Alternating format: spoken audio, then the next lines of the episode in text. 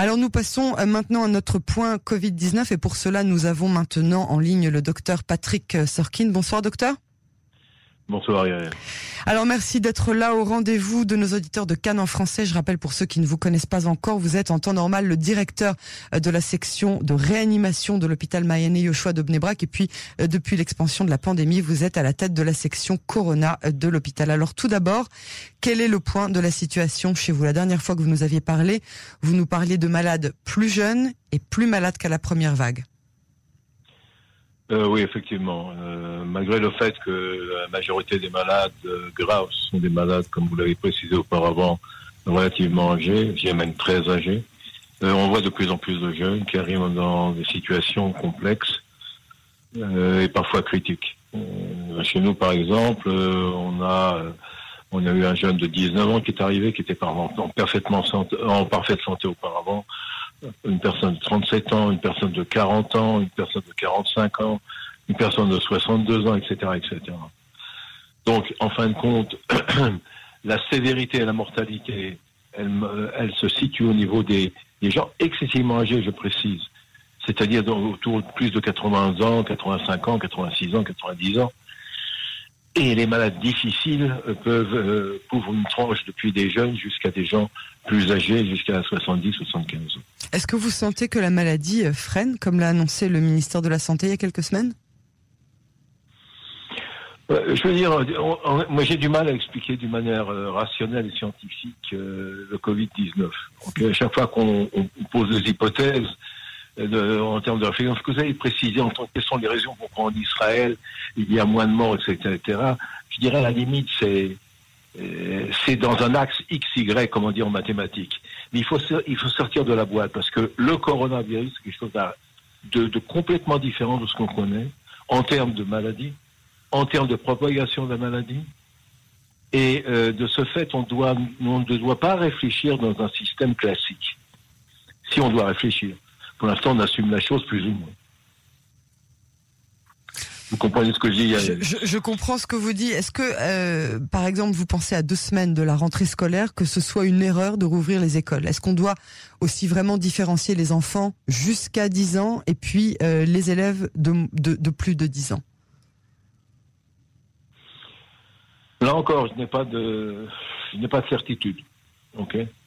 Je pense que euh, un, des problèmes du public euh, israélien, entre autres, mais aussi dans le monde, c'est que le gouvernement ou le, euh, ministère de comme on dit, le ministère de la Santé décide certaines restrictions ou au contraire des allègements en termes de, du corona, et puis deux jours après, on, change complètement de politique. Pourquoi? Parce que le virus évolue, parce que la propagation du virus change. De ce fait, il n'y a pas de vérité absolue ce qu'on dit aujourd'hui, c'est pas forcément vrai demain. Il faut s'habituer à ce type de situation. Le, le, Covid-19, c'est un virus qui va durer longtemps. Combien de temps? J'ai aucune idée. En termes de propagation, il faut savoir qu'on doit s'adapter au jour le jour à une situation qui peut évoluer euh, au, niveau des extrêmes. Donc y a deux, en fin de compte, il y a deux aspects du problème. Il y a l'aspect médical proprement dit quel traitement, type de traitement. Il y a certains traitements qui sont spécifiques, qui sont qui marchent et qui marchent bien. Mais d'un autre côté, il y a le côté au niveau de la perception de la maladie au niveau psychologique, qui à mon avis est, un, faisceau tout à fait important en termes de réflexion. Comment nous, individus, face à ce virus, on ne sait pas qui va être touché et touché gravement. On ne sait pas qu'est-ce qui va se passer le lendemain en termes d'évolution du virus. Comment on réagit par rapport à ça? Et je crois que l'espèce de folie mondiale euh, qu'on voit à l'heure actuelle en, Europe et même en Israël dernièrement euh, par rapport aux manifestations qui sont passées, qui, ne sont pas du tout des manifestations de type politique, à mon avis, c'est l'expression euh, d'un malaise vital en termes de qu'est-ce qu'on fait Il n'y a pas de solution. Comment on va vivre Combien de temps ça va durer Il ne faut pas se poser de questions. Il faut que chacun d'entre nous prennent les précautions nécessaires et à l'heure actuelle suffisantes pour éliminer ou pour diminuer au maximum les possibilités de, euh, de contagion et malheureusement de maladies ici. Que Dieu préserve que ça n'existe pas, euh, ça n'existe plus en Israël. Vous comprenez ce que je comprends absolument ce que vous voulez dire. Je voudrais vous parler euh, du vaccin un peu plus tard, mais avant cela, le vaccin russe. Est-ce qu'on en parle ou même pas? On n'en parle pas. On n'en parle pas. Euh, alors, ma vraie question sur le vaccin, et ça par contre, je voudrais vraiment avoir votre analyse, c'est une question qui me taraude depuis longtemps. J'ai l'impression de comprendre entre les lignes que le vaccin lui-même ne suffira pas. Le virus ne fait que muter et arrive à surprendre encore, comme vous le dites souvent, et même maintenant, tous les experts, toutes les personnes qui sont confrontées à ce virus jour après jour. Est-ce qu'on ne devrait pas plutôt opter pour un traitement médicamenteux et accepter d'être contaminé une bonne fois pour toutes? Euh, la chose importante, euh, bon, c'est au niveau du vaccin, la question est importante, que, vous venez dire, et il paraît évident encore qu'il n'y a pas de réponse définitive. Mais il faut de toute façon faire un vaccin. Euh, maintenant, Mais on est bien d'accord que lorsque le vaccin, le premier qui sort, que ce soit Moderna ou que ce soit une autre biotech, le, jour où ce vaccin arrivera, il sera obsolète. Je l'ai pas inventé, pas forcément, ça. Pas forcément. Ah. pas forcément. Ça, c'est une bonne nouvelle. Je dis pas forcément. Je dis pas forcément. Euh, c'est comme certains. Euh, au départ des vaccins de la grippe, euh, ok, on se trouvait dans le même type de situation. On était toujours en retard par rapport au virus, mais on a appris rapidement à adapter la, vaccination en fonction du virus, puisque en fin de compte, il restait relativement stable. C'est pas parce qu'un virus se modifie en termes de mutation qu'il est forcément résistant au, au, niveau des vaccinations. Je dis pas forcément. Ou tout, de, ou tout du moins, euh, la maladie peut être au niveau, peut-être, euh, si le malade est malade, malgré qu'il soit vacciné, peut être dans une situation moins grave. Ça, c'est une première chose. Deuxième, chose, en termes de, de, thérapeutique, euh, il est évident que la synthèse de, de, dans ce qu'on appelle en anglais d'antibodies, monoclonal antibodies, c'est-à-dire des, des, anticorps, ok, qui vont attaquer le virus, me semble aussi une deuxième possibilité. Ça, c'est relativement aussi plus, facile à faire, plus facile à gérer, et qui n'est pas forcément, vraiment pas forcément, euh, euh, sujette aux, mutations du, euh, du virus en lui-même. Donc il y a une autre possibilité thérapeutique. Mais excusez-moi, docteur, il y a une docteure de l'hôpital de Tel-Achomer qui a été diagnostiquée positive au Covid au mois de mai. Elle a guéri. Juin, juillet, ça allait. Pardon, excusez-moi, au mois d'avril. Mai, juin, elle était négative. Boum, juillet, elle était de nouveau positive. Mhm. Donc, est-ce que ça veut dire qu'elle n'a pas développé d'anticorps ou bien que les anticorps qu'elle a développés n'étaient pas assez euh, parés à se battre contre peut-être ce nouveau Covid qu'elle a euh, contracté?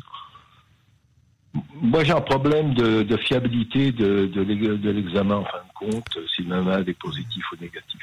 Ok? Bah, J'imagine qu'elle en a euh, pas fait qu'un. C'est pas. Pardon J'imagine qu'elle en a pas fait qu'un.